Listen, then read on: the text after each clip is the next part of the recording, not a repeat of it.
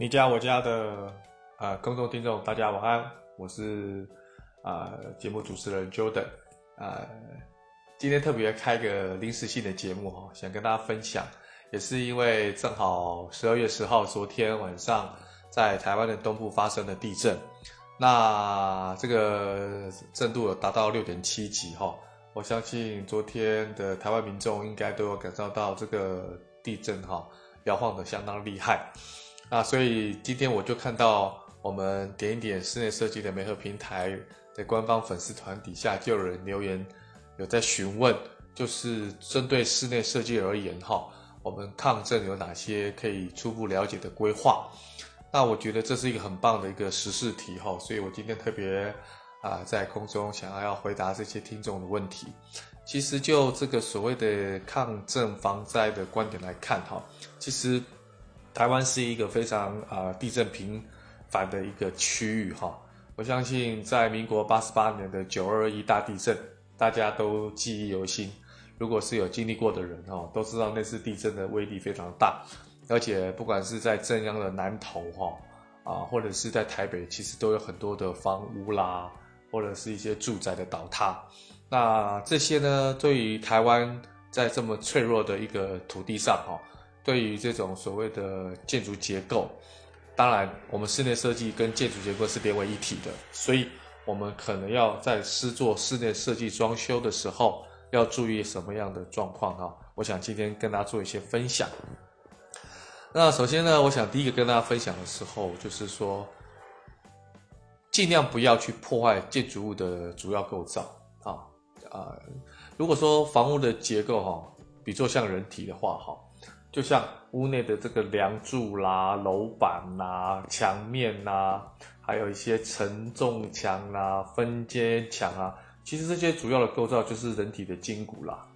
那如果说你今天为了室内装修的美感，或者是你想要使用的范围扩大、机能扩大，想要视野更加的辽阔，结果就任意去将主要的构造做拆除啦、钻孔啦，或者是开口啦。或者是啊，为了这个方便起见啊，甚至把墙面打掉啦，那这个伤筋动骨就会危害到建筑物的结构安全。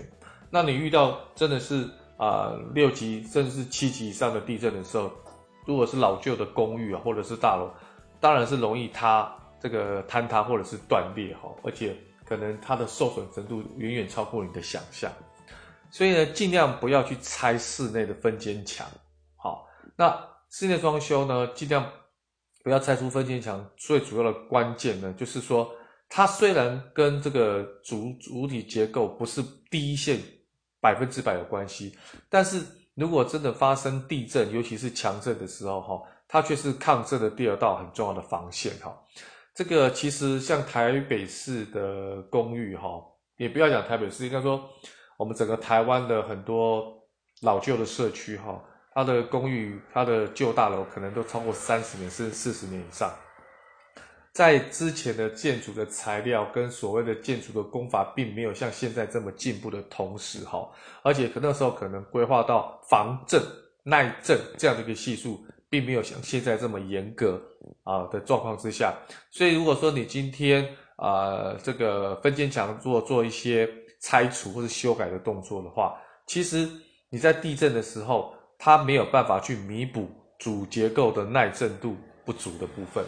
好，所以如果是老旧房屋，我特别特别强调各位要装潢的屋主哈，这些主力墙是跟分间墙是不可分的。那这些分间墙就是啊，房间跟房间之间的隔间的这些墙面哈，真的能不要动就尽量不要动，啊，尽量能不到动就尽量不要动。那如果说真的是有必要拆除的话，一定也要请专业的建筑师。这个时候已经不是说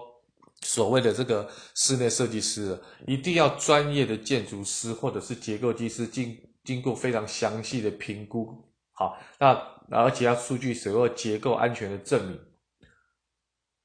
这样才有办法去做所谓的施作跟更改跟动工的这些部分。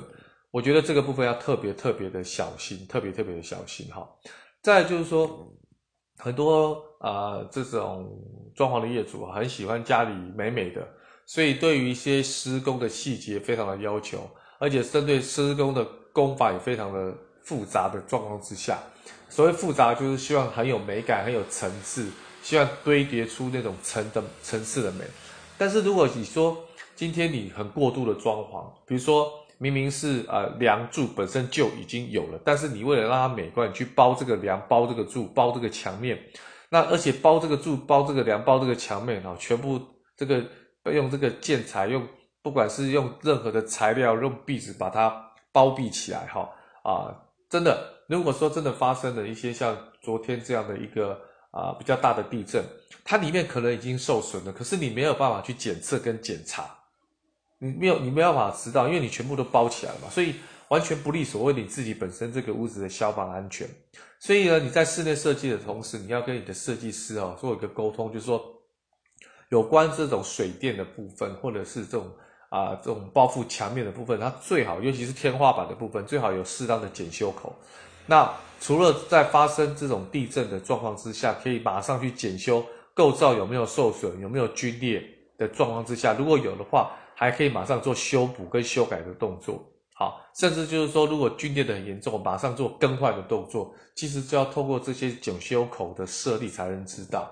所以，所谓过度的装潢，除了不要有过多的包覆跟呃这些过度的材料的这种啊、堆叠之外，哈，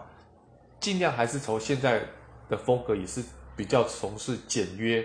啊现代的啊无印良品风这个部分哈。我觉得更符合所谓的安全性，也更符合现在的美感的趋势哈。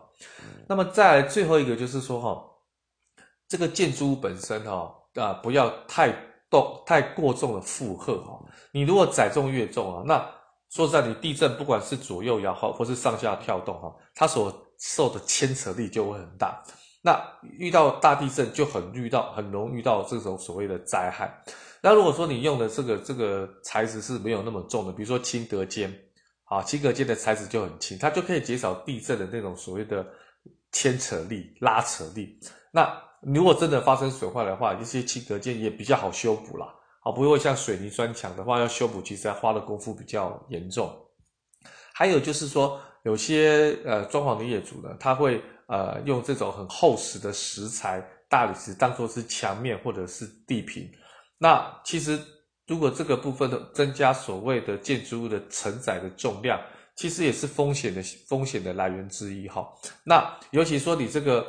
哎呀，这个这个这个地板，如果说你想还用一些啊、这个混凝土的方式将地垫垫高哈，这个更是一个，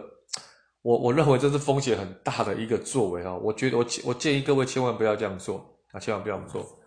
那最后还有一个就是说。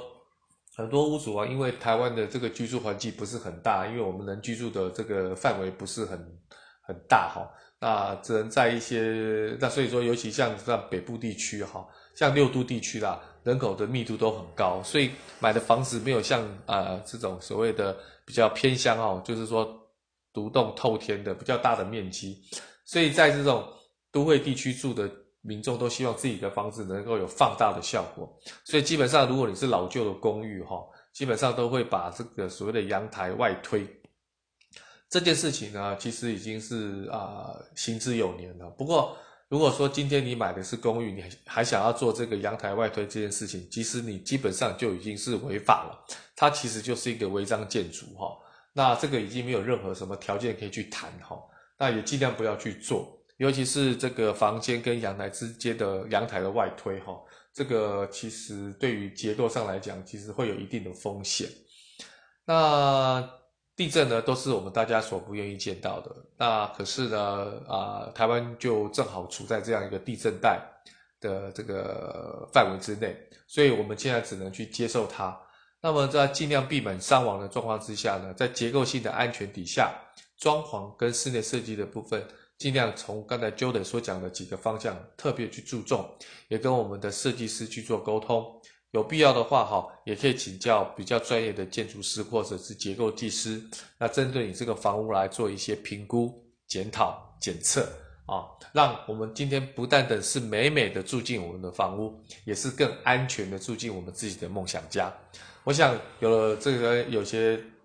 安全的防护，哈，再加上设计师的美感的设计。啊、我想这个安全也有啊，美感也有啊，机能性的居住的这个机能也有，我想啊，各个都面面俱到，花这笔钱就真的花到刀口上。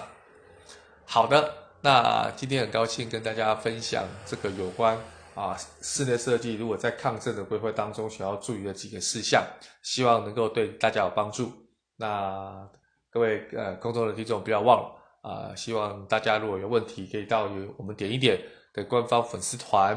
啊这个留言，啊你有什么问题，我们会尽快替你回复。